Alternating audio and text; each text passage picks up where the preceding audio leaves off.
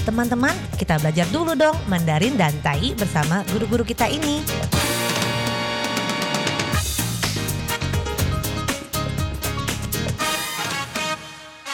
Apa kabar? Tadjahau, saya Maria Sukamto. Tadjahau, saya Ronald. Tageho, apa kabar? Selamat berjumpa bersama kami berdua dalam kelas belajar bahasa Mandarin, Taiyi yaitu bahasa Taiwan, Taiyi dan juga bahasa Indonesia. 在这里呢，您也可以跟着一起学习印尼语。不过没有学过没有关系哦，我们先学会发音。Kita mempelajari dulu pengucapannya. Kalau Anda tidak mengerti artinya, tidak mengapa. Jangan panik, sebab kalau kita sudah bisa dan lancar dalam pengucapannya, maka akan mempercepat kita mempelajari bahasa asing apapun, tidak hanya Mandarin maupun Tai. 所以在印尼语这个发音呢是非常的重要，所以还不知道意思没有关系，不要紧张。所以先学会发音，发音非常的重要哦。Pengucapan itu sangat penting sekali. Hari ini kita akan mempelajari sebuah kata yang menunjukkan keintiman hubungan keakraban.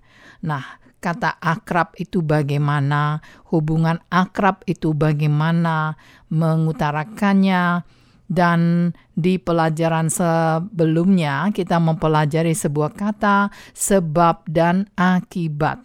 Dan hari ini kita bahas lebih jelas lagi. 那之前呢，我们在 课程的尾部呢，学了一个 sebab dan akibat。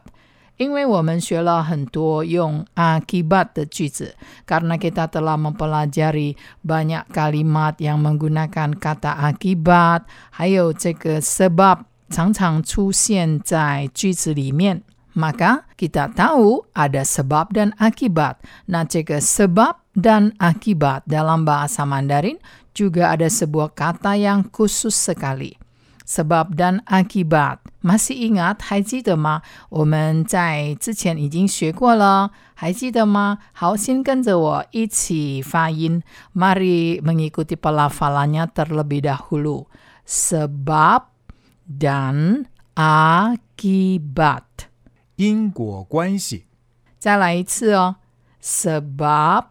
dan akibat.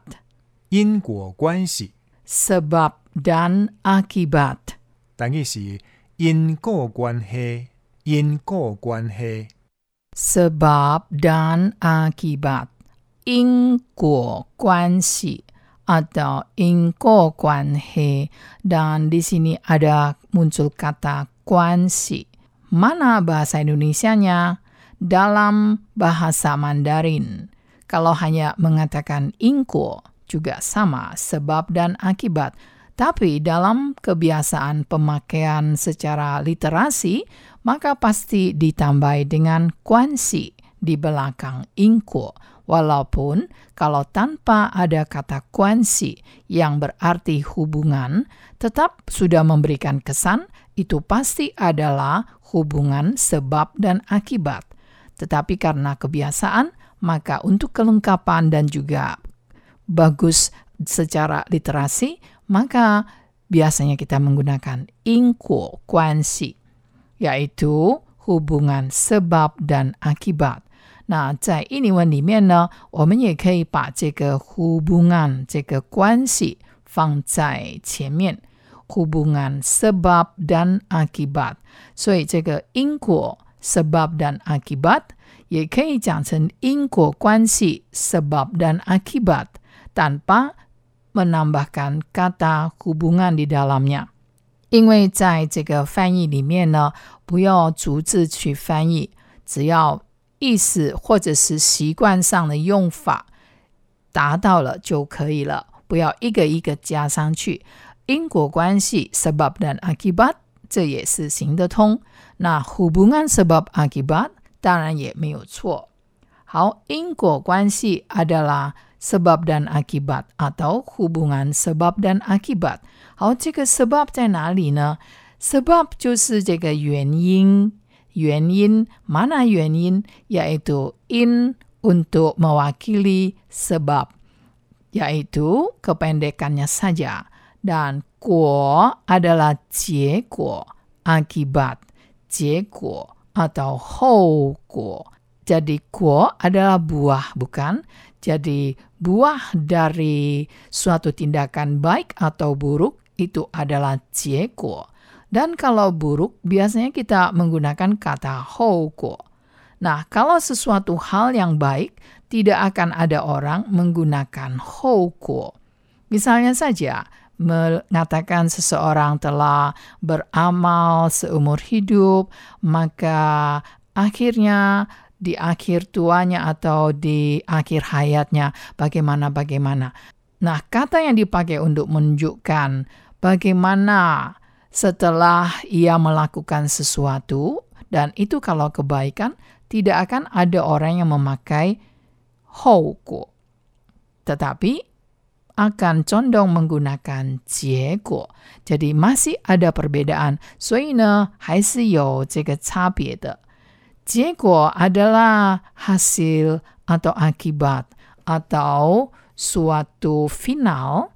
Tetapi kalau hou itu seperti melakukan sesuatu kejahatan atau sesuatu yang berisiko tinggi atau sesuatu yang nyerempet-nyerempet keburukan, maka pasti menggunakan 后果。你不要忘记会有后果，不要忘记后果，jangan lupa akibatnya。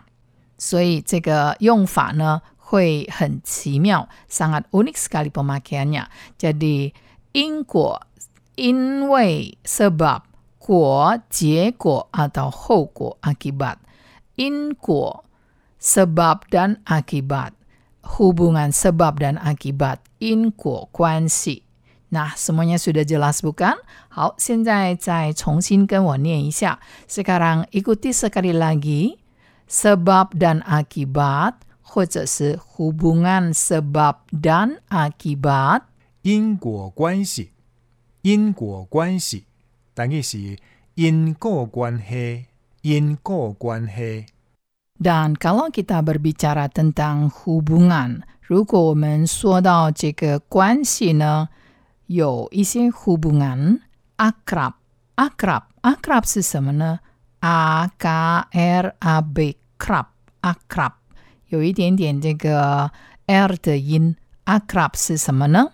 密切，密切，等于是密切，密切。 Akrab 除了 Mi cie selain berarti mi cie, juga bisa seperti ini dalam Mandarin. Akrab. Yao hao de. Akrab. Yao hao de. Mi cie, akrab. Yao hao de, juga akrab. Yao hao de bukan mau yang baik, tetapi artinya yang dekat sekali, yang baik sekali. Tentu saja yang diibaratkan adalah hubungan. Nah, yao halte akrab dalam tayinya ada dua, yaitu jimba, jimba. Mengibaratkan hubungan yang sangat intim sekali, yang sangat dekat sekali. Dan ada satu kata lagi yang juga sangat gaul sekali. Watiap, watiap. Tapi yang sangat sering dipakai adalah jinba untuk akrab 密切 atau 要好的, hubungan yang sangat baik sekali. Maka hubungan akrab, hubungan akrab bisa kita katakan 关系密切，关系密切，等于是关系密切，关系密切。 atau hubungan akrab ini bisa juga memakai ini. 要好的关系，要好的关系，等于是真巴的关系， 啊，都有换贴的关系。 Teman-teman, kita jumpa lagi di lain kesempatan. Semoga telah Anda simak baik-baik. Sampai jumpa. 好，我们下次见喽，三百军吧。